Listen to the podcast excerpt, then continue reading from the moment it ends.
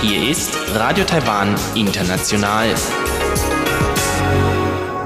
Zum 30-minütigen deutschsprachigen Programm von Radio Taiwan International begrüßt sie Eva Trindl. Folgendes haben wir heute am Samstag, dem 20. März 2021 im Programm. Im Blickpunkt berichtet Henning Meyer über das Asylrecht in Taiwan. In Reise durch Taiwan erzählt Dr. Josef Goldberger im Gespräch mit Ilon Huang von seiner Wanderung von Nord nach Süd-Taiwan. Nun zuerst ein Beitrag von Henning Meyer über das Asylrecht in Taiwan.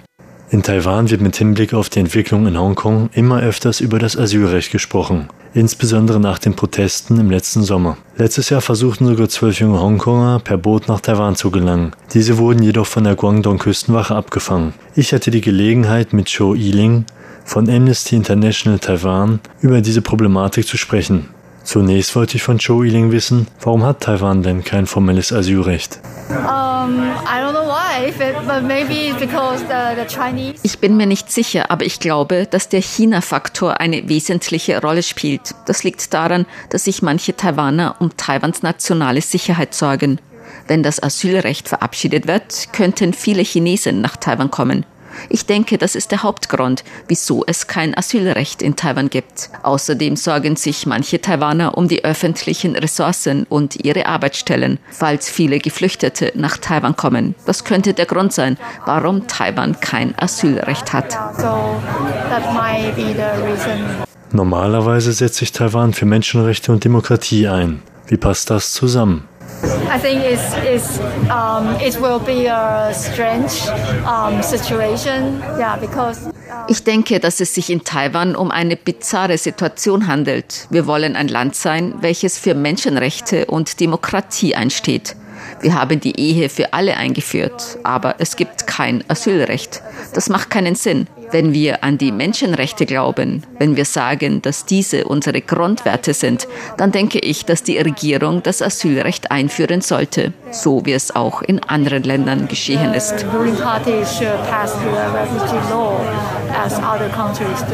Wenn Taiwan Geflüchtete aufnehmen würde, würde dies nicht Taiwans Ansehen als Verfechter von Menschenrechten helfen?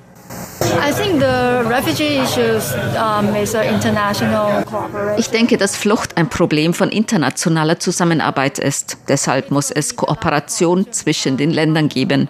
Das heißt, wenn sich Taiwan aus der diplomatischen Isolation befreien möchte, dann ist es eine gute Möglichkeit, dies durch das Asylrecht zu tun. Wenn Taiwan Geflüchteten Hilfe anbietet, dann kann Taiwan die internationalen Beziehungen zu anderen Ländern verbessern, da es mit anderen Ländern kooperieren muss.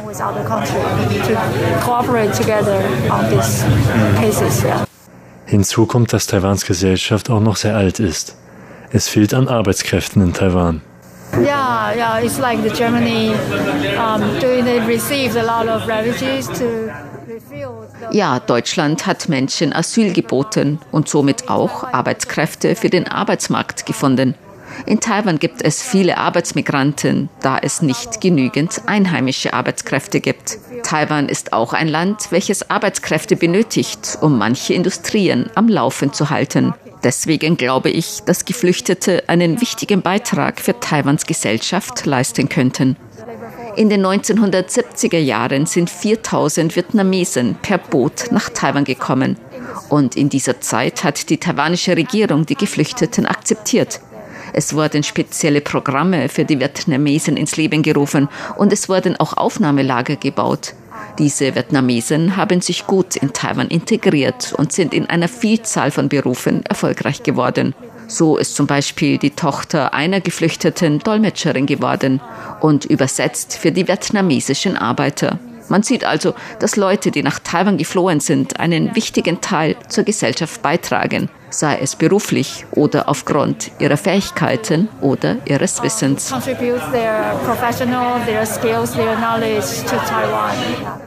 Sie hörten einen Beitrag von Henning Meyer über das Asylrecht in Taiwan.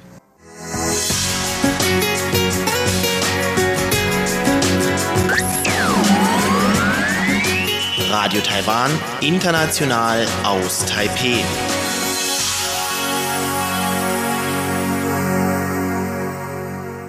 Dr. Josef Goldberger, der Direktor des Deutschen Akademischen Austauschdienstes in Taiwan, ist von der nördlichsten Spitze Taiwans bis fast zur südlichsten Spitze gewandert. Warum er sich auf die 720 Kilometer lange Wanderung begeben hat und was er dabei erlebt hat, erzählt Dr. Goldberger nun im Gespräch mit Ilong Huang.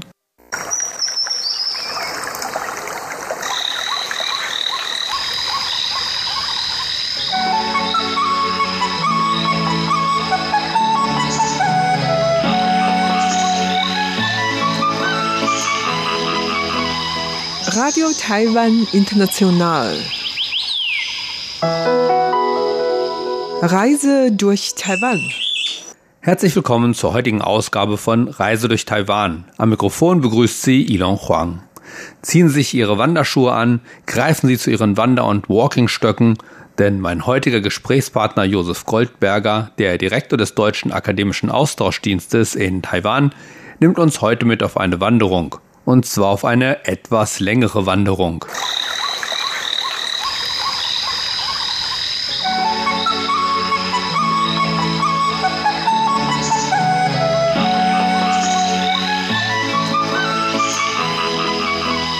Ja, Sie haben kürzlich eine Wanderung gemacht. Wandern tun viele, aber Ihre Wanderung war tatsächlich etwas länger. Können Sie kurz umreißen, wo es losging und wo es hingehen sollte? Hm. Also etwas länger stimmt tatsächlich. Das war eine lange Wanderung. Äh, es war eine, ich glaube, der, der, Fachbegriff ist eine Fernwanderung. Mhm. Und die Idee war, ich marschiere vom nördlichsten Punkt Taiwans zum südlichsten Punkt Taiwans. Und habe halt äh, ohne viel zu planen einfach mal nachgesehen, was ist der nördlichste Punkt auf der Insel Taiwan. Ähm, also die Inseln sind natürlich nicht mit dabei. Mhm. Äh, und da gibt es am nördlichsten Punkt Taiwans tatsächlich einen Leuchtturm in Fuguijiao. Und dann ganz im Süden in der Region Kanding gibt es dann wieder einen Leuchtturm, Erluan Bi. Mhm. Und die Idee war, ich probiere einfach wirklich diese Insel mal abzuwandern. Ja. So, so die Planung. Und wie sind Sie denn auf die Idee gekommen? das jetzt vom Norden nach Süden zu wandern?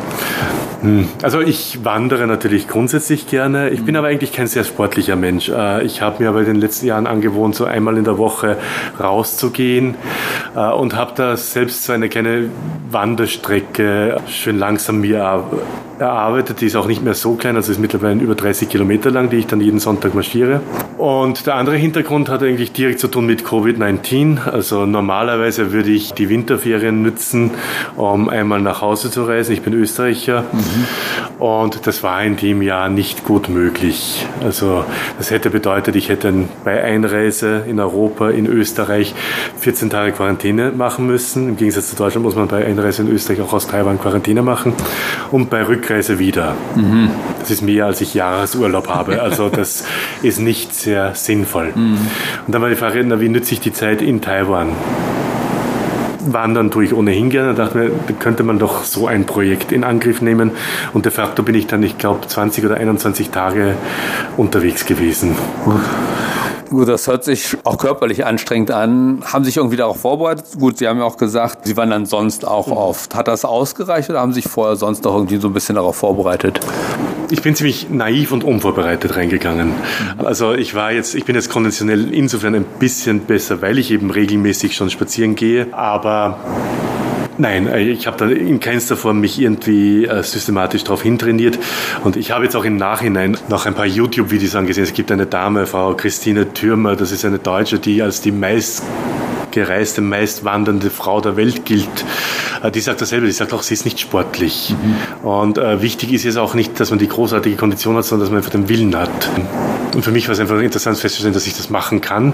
Und es war überraschend, es war nicht leicht, aber es war viel leichter, als ich es mir vorgestellt habe. Mhm. Ich wusste auch nicht, also ich bin halt früher immer diese 30 Kilometer gegangen und dann bin ich halt tendenziell eher 40 Kilometer. Ich glaube, das meiste an einem Tag bin ich 54 Kilometer gegangen. Ich wusste nicht, dass ich überhaupt so weit gehen kann, aber es geht. Oh, okay.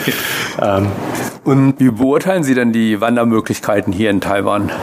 Hm, also so meine, also Taiwan heißt ja auch die Formosa, die Wunderschöne, ist eine wunderschöne Insel, hat wirklich immer noch sehr, sehr viele schöne Flecken zu entdecken.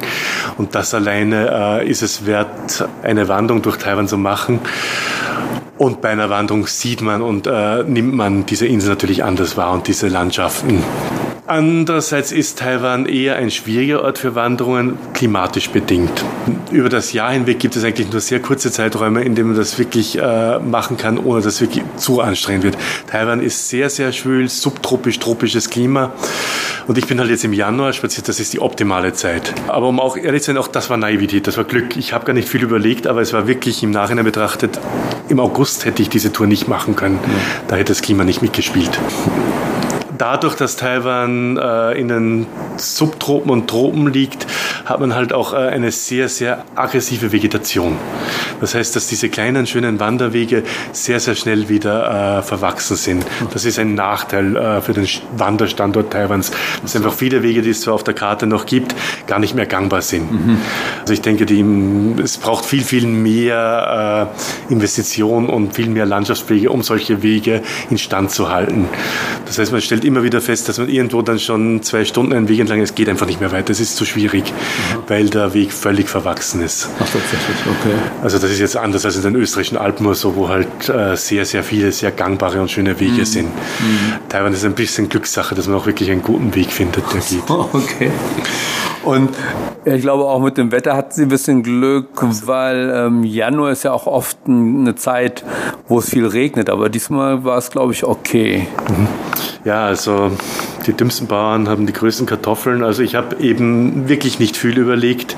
Äh, Januar ist normalerweise eine Phase, wo es ständig regnet. Mhm.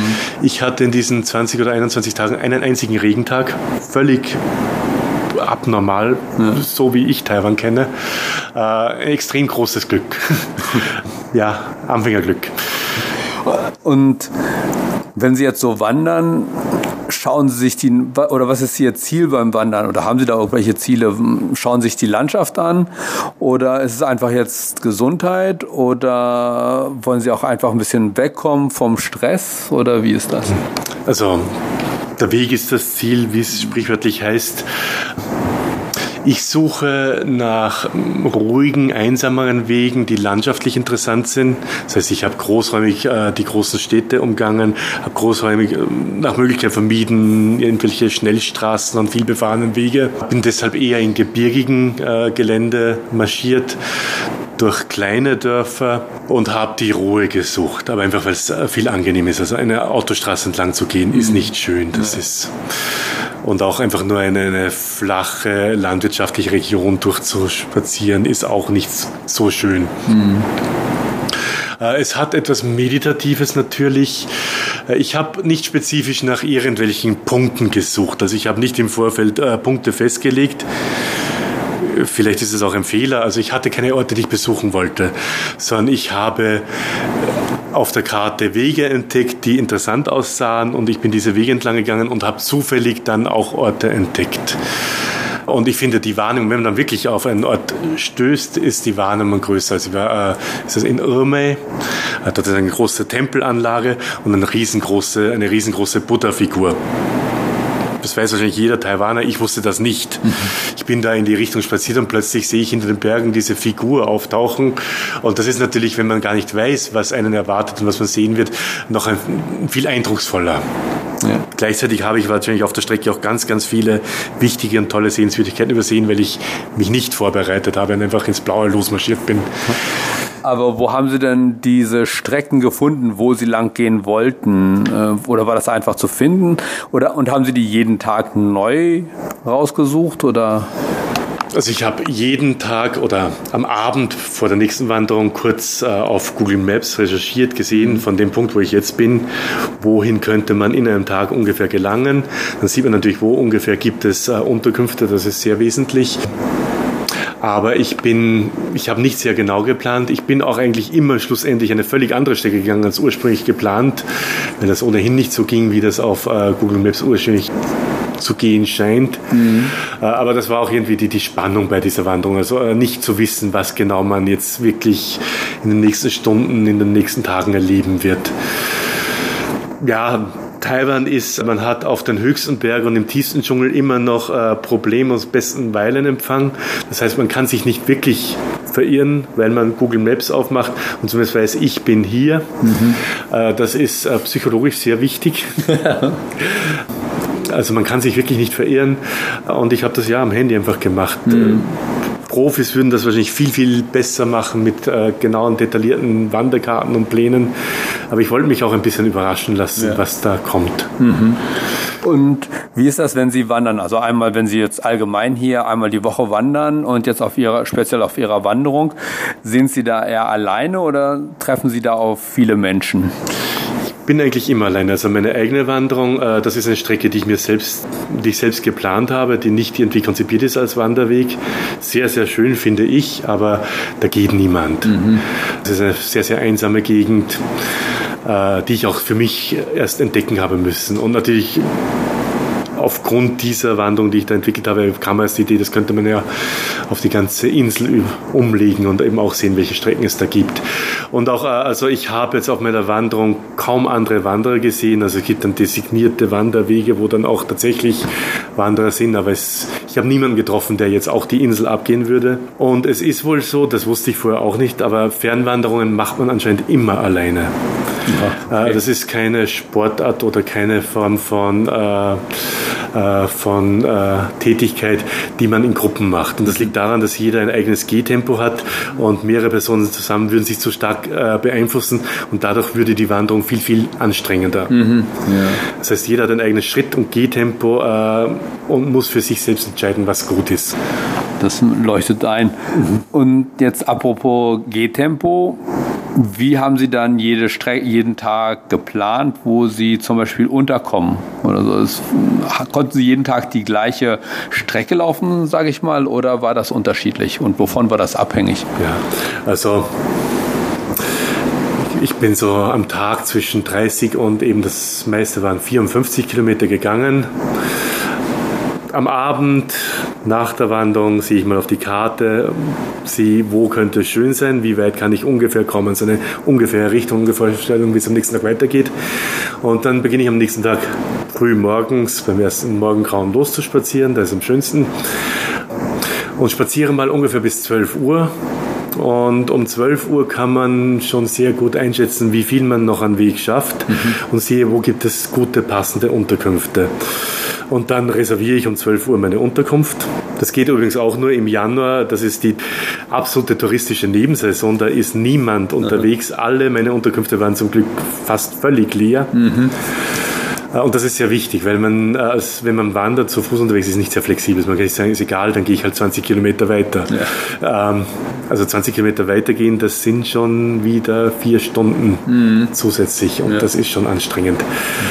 Ja, äh, ich habe angerufen, äh, meine Unterkunft reserviert und dann dorthin gegangen. Aber so um 12 Uhr kann man abschätzen, wie viel schaffe ich ungefähr noch heute, wie viel Weg erfordert die nächste Unterkunft und so habe ich das gemacht. Ja. Und wovon war die Strecke, die Sie am Tag ähm, zurückgelegt haben, abhängig? Also war das, gab es wirklich unterschiedliche Schwierigkeitsgrade, die Sie so am Tag erlebt haben? Ja, ja, natürlich. Also allein die Distanz ist nicht die große Schwierigkeit. Also diese 54 Kilometer die ich nicht empfehlen möchte, also zumindest in meiner Konditionssituation, das war schon anstrengend, aber das war relativ flaches Land, es war ein kühler Tag. Mhm. Äh, zumeist bin ich eher durch hügelige oder gebirgige Regionen gegangen äh, und das ist natürlich anstrengender. Und wenn dann die Sonne, also es hat an manchen Tagen jetzt im Januar auch 30 Grad, wenn dann die Sonne auch noch da ist, dann ist es nochmal anstrengender. Mhm. Da kann man nicht so weit gehen. Also ja. dann können 28 Kilometer schon ganz schön anstrengend sein. Ich glaube, die meisten Höhenmeter an einem Tag, glaube ich, bin ich 1000 Höhenmeter gegangen gegangen. Das geht schon ein bisschen auch in die, in die Waden. Ja, das glaube ich. Ja. ja.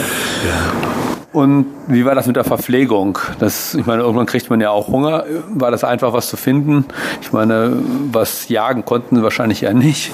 Also ich bin kein Jäger und Sammler. Äh, ich hatte immer Verpflegung dabei, Aha. so eine Notfallsration. Also ich hätte immer einen Tag ohne Restaurants oder ohne irgendetwas auskommen können. Das war aber zumeist nicht notwendig. Also ich bin äh, die Westküste entlang gegangen, die ist doch relativ dicht besiedelt. Zwar jetzt in den eher durch kleine Dörfer, aber da findet man irgendetwas. Äh, was es meine überraschenderweise nicht gab, also ich lebe jetzt schon drei Jahre in Taiwan und man glaubt es gibt überall diese, diese äh, Convenience Stores, mhm. nicht in den kleinen Dörfern. Oh. Da gibt es keine Convenience Stores, kein 7-Eleven. Die gibt es tatsächlich nur in den großen Städten, in den Verkehrsknotenpunkten, dort, wo eher tendenziell reichere Leute sind. Mhm. In diesen abgelegenen Dörfern, das sind schon ziemlich arme Leute da gibt es dieses Konzept in der Form nicht. Was es überall gibt und im letzten Dorf, in der letzten kleinen äh, Siedlung, das sind diese, diese äh, Binglang-Verkäufer, äh, Betelnussverkäufer. Ja. So. Äh, und zumeist also Betelnuss ist so eine kleine äh, aufputschende, Droge, so wie Kaffee oder so etwas. Mhm. Wird sehr viel äh, konsumiert in Taiwan. Und zumeist verkaufen die dann auch zumindest noch äh, Wasser oder andere Flüssigkeiten ja. und äh, vielleicht ein bisschen Süßigkeiten. Also wenn man wirklich gar nichts hat, dann ist man sehr froh, dann so einen, so einen Betelnussverkäufer zu treffen. Okay. Wobei ich auch gehört habe, dass einem dann ganz heiß wird, wenn man eine Betelnuss tatsächlich isst oder beziehungsweise das Blut pulsiert und so weiter. Das hätte vielleicht auch als Aufputschmittel für die Wanderung geholfen. Ich habe Betelnüsse nie probiert, also ich weiß nicht, was genau der, die, wie genau der Körper darauf reagiert, habe ich nicht gemacht, keine Ahnung. Ja, würde ich auch wahrscheinlich nicht raten. Und gut, Sie haben ja gesagt, was Sie Neues, ähm, Sie haben neu, was Neues gelernt, dass es eben nicht überall diese Convenience Stores wie 7-Eleven oder so gibt. Was für Eindrücke haben Sie sonst noch auf der Wanderung gesammelt und sonst auch noch ähm, was Neues über Taiwan entdeckt? Ich meine, wenn man zu Fuß geht, hat man ja oft viel mehr Zeit, was zu sehen oder was Neues zu entdecken. Mhm. Also ja, das war sicher eine der wichtigsten Absichten für mich, auch äh, Taiwan äh, anders kennenzulernen. Äh, ich bin jetzt seit ein paar Jahren hier. Ich, äh, beruflich muss ich sehr viel reisen. Mhm üblicherweise mit dem Zug oder mit Bussen oder auch irgendwie mit äh, Autos. Äh, und das sind aber immer äh, punktuelle Taiwan-Erlebnisse, die sich auch sehr ähnlich sind. Also in meiner Tätigkeit muss ich sehr viele Hochschulen besuchen. Das heißt, ich habe schon über 50 Campusgelände in Taiwan gesehen. Sie sehen alle ziemlich ähnlich aus. Äh, und das verschwimmt auch. Also ob das jetzt in Tainan oder in Kaohsiung oder in Taichung oder in Taipei ist, das ist ein punktuelles Erlebnis und damit habe ich aber Taiwan als Insel, als Land, als Kultur nicht verstanden. Äh, und um ehrlich zu sein, ich hatte auch bis äh, vor dieser Wanderung keine gute, kein gutes geografisches Empfinden für Taiwan. Wenn man das natürlich plötzlich dann wirklich abmarschiert und ein Gefühl für Distanzen entwickelt, auch weiß, welche Landkreise gibt es, wo äh, dann plötzlich hat man ein an, ganz anderes Gespür mhm. für die geografische Situation des Landes. Und vor allem auch, ich war jetzt dieses Mal nicht in den großen Städten, in denen ich beruflich bin, sondern im Hinterland. Ja. Und das ist völlig anders. Also das ist sehr, sehr arm immer noch. Also meistens lernt man Taiwan als entwickelte Industrienation kennen, aber es gibt ein sehr, sehr starkes Arm-Reichtumsgefälle. Immer noch. Äh, immer noch, mhm. ganz eindeutig. Es gibt ja. wirklich verarmte Regionen aber eben auch landschaftlich schön. Also. Ja. Äh, und das war, war wirklich gut auch für mich, das so einmal zu erleben und, und so ein sehr, sehr physisches Empfinden für Distanzen in Taiwan zu kriegen. Ich habe jetzt vor diesem Interview nochmal nachgesehen, würde man die Strecke von ganz im Norden bis ganz in den Süden mit dem Auto den schnellsten Weg über irgendeine Schnellstraße fahren, wären das etwa 500 Kilometer und man hat das mit dem Auto in 10 Stunden zurückgelegt. Mhm. Ich bin insgesamt 720 Kilometer gegangen. Ich muss gestehen, ich habe mein Ziel nicht ganz fertig geschafft. Also ich bin bis Kaohsiung, das ist eine, die größte Stadt im Süden Taiwans, äh, bis Qishan im Kreis Kaohsiung gegangen mhm. und dann hat die Zeit nicht mehr ausgereicht. Das heißt, den, das allerletzte Stück habe ich geschummelt, da bin ich mit dem Bus gefahren. Okay. Aber ich bin 27 Kilometer marschiert und ich habe es fast, fast geschafft. Ja. Aber dann wäre eben das, da hat chinesisch Neujahr schon begonnen, da ging es dann nicht mehr. Gut, sind Ihnen nicht viele Menschen so auf dem Weg begegnet oder sind nicht viele mit Ihnen da gewandert, aber Sie haben ja in den Dörfern dann Leute gesehen und so. Haben die da irgendwie reagiert und sich mit Ihnen unterhalten, was Sie da eigentlich machen? Ähm, zum Teil ja. Zum Teil muss ich gestehen, habe ich die Leute äh, belogen, um die, um die Kommunikation zu vereinfachen. Aha. Also wenn ich da aus dem Nirgendwo irgendwas im Wald herausgekrochen komme und der Bauer sieht mich und fragt, wo, die häufigste Frage war über, wo steht Ihr Auto? Also wenn ich um den Weg frage, dann fragen sie, wo steht Ihr Auto? Weil sie glauben, ich will zu meinem Auto zurück. Ja, ja. Und dann habe ich tatsächlich, um das alles zu vereinfachen, gesagt, mein Auto steht dort, wo ich hin wollte, mhm. damit ich den richtigen Weg erfahre. Äh, weil ich hatte den Eindruck, wenn ich erzähle, ich bin in Taipei losmarschiert und jetzt bin ich halt in, weiß nicht, in Kaohsiung. Mhm die Leute glauben mir nicht. ich hatte den Eindruck, viele, also entweder denken sie, ich bin verrückt mhm. oder, oder einfach dieser eigenartige Ausländer, der erzählt jetzt irgendwelche Geschichten. Also wenn ich nicht so viel Zeit oder so viel Lust hatte zu erklären, dann habe ich einfach gesagt, mein Auto steht dort und da möchte ich jetzt hingehen. Mhm. Auch bei den Hotels, also ähm, da gibt es meistens auch einen zugeordneten Parkplatz. Ich, ich brauche keinen Parkplatz. Das heißt, sie brauchen keinen Parkplatz. Ich komme zu Fuß ja, wo ist Ihr Auto? und das sind dann manchmal ziemlich lange, komplizierte Diskussionen und wenn ich dann keine Lust habe, dann habe ich einfach gelogen und so, ja, ja das Auto ist in der nächsten Stadt und ich bin da raufmarschiert oder so. Achso, okay, gut. Sie haben jetzt die Wanderung ziemlich gut dann doch hinter sich gebracht, aber Sie haben ja immer wieder so erwähnt, dass Sie eben nicht viel geplant haben. Was würden Sie denn insgesamt oder wenn Sie so eine Wanderung nochmal machen würden, oder haben, schlagen Sie sich mit dem Gedanken, sowas ähnliches nochmal zu machen? Und wenn ja, wie, was würden Sie anders machen? Also ich glaube, ich bin vor zwei Wochen zurückgekommen. Vor zwei Wochen war ich mir sehr sicher, das war das erste und das letzte Mal. äh, mittlerweile bekomme ich schon wieder so ein klein bisschen Kribbeln. Also mhm. die äh, wahrscheinlich in diesem Fall jetzt also ich bin sozusagen die Westküste, aber nicht an der Küste gegangen, sondern eher im Innenland, in den äh, hügeligeren Regionen. Äh, landschaftlich viel spannender ist natürlich eigentlich in Taiwan die Ostküste. Mhm. Das wäre natürlich auch noch eine sehr interessante Wanderung, die man machen könnte, jetzt mit, dem, mit der Erfahrung, die man schon gesammelt hat. Mhm. Äh, und dann natürlich, also, also wenn man sich jetzt die, diese, diese Wanderung ansieht, die andere halbprofessionellen oder professionellen Wanderer, so wie diese Frau Christine Türmer macht. Ich glaube, so weit wird es nicht gehen, aber die hatte also die ist innerhalb von zehn Jahren 50.000 Kilometer gegangen. Okay, das werde ich jetzt nicht schaffen. Und ich bin auch anders gewandert. Also die hat dann wirklich mit Zelt und mit Schlafsack und mit Isomatte. Ich habe jeden Abend in einer Pension oder in einem Hotel geschlafen. Mhm. Relativ luxuriös. Äh, das geht halt in Taiwan dadurch, dass es auch so dicht besiedelt ist, ziemlich gut. Und also das, was jetzt diese, diese Profis machen, ich weiß nicht, ob ich dafür, ob ich das schaffen könnte. Mhm. Na gut. Aber dann, ja, dann behalte ich sie mal im Auge, dann gucken wir mal, ob sie noch das Ziel oder das Vorhaben angehen. Und wenn, dann würde ich mich freuen, darüber auch was zu hören. Und auf jeden Fall, egal wie weit Sie noch wandern, wünsche ich Ihnen bei Ihren zukünftigen Wanderungen viel Erfolg und auch viel Erfolg noch weiterhin hier in Taipei oder in Taiwan insgesamt. Ja, also für mich war es einfach eine schöne Erfahrung und, und eine ganz neue Perspektive, diese Insel mit ihren wirklich, wirklich schönen Ecken mhm. kennenzulernen. Äh, und ist eigentlich nur zu empfehlen, man soll sich viel Zeit nehmen und viel Motivation haben. Ja. Die Kondition kommt automatisch. Okay.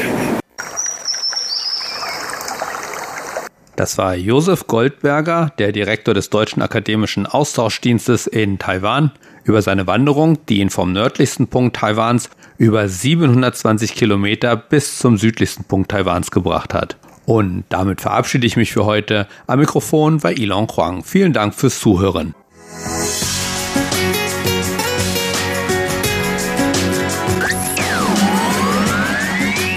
Radio Taiwan, international aus Taipeh.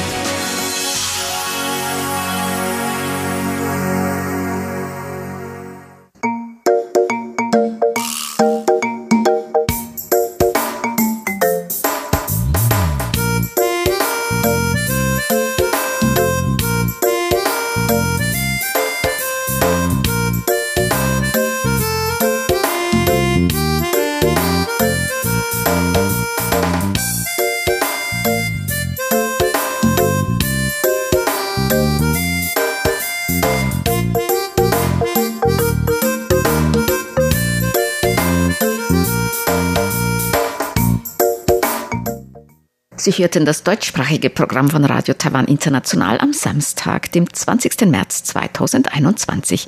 Unsere E-Mail-Adresse ist deutsch.rti.org.tv. Im Internet finden Sie uns unter www.rti.org.tv, dann auf Deutsch. Dort finden Sie auch Nachrichten und weitere Beiträge und Links zu unserer Facebook-Seite und unserem YouTube-Kanal. Über Kurzwelle senden wir täglich von 19 bis 19.30 Uhr UTC auf der Frequenz 5900 Kilohertz. Das, liebe Hörerinnen und Hörer, war es für heute in deutscher Sprache von Radio Taiwan International. Wir bedanken uns ganz herzlich bei Ihnen fürs Zuhören. Bis zum nächsten Mal bei Radio Taiwan International. Am Mikrofon verabschiedet sich Eva Trindl.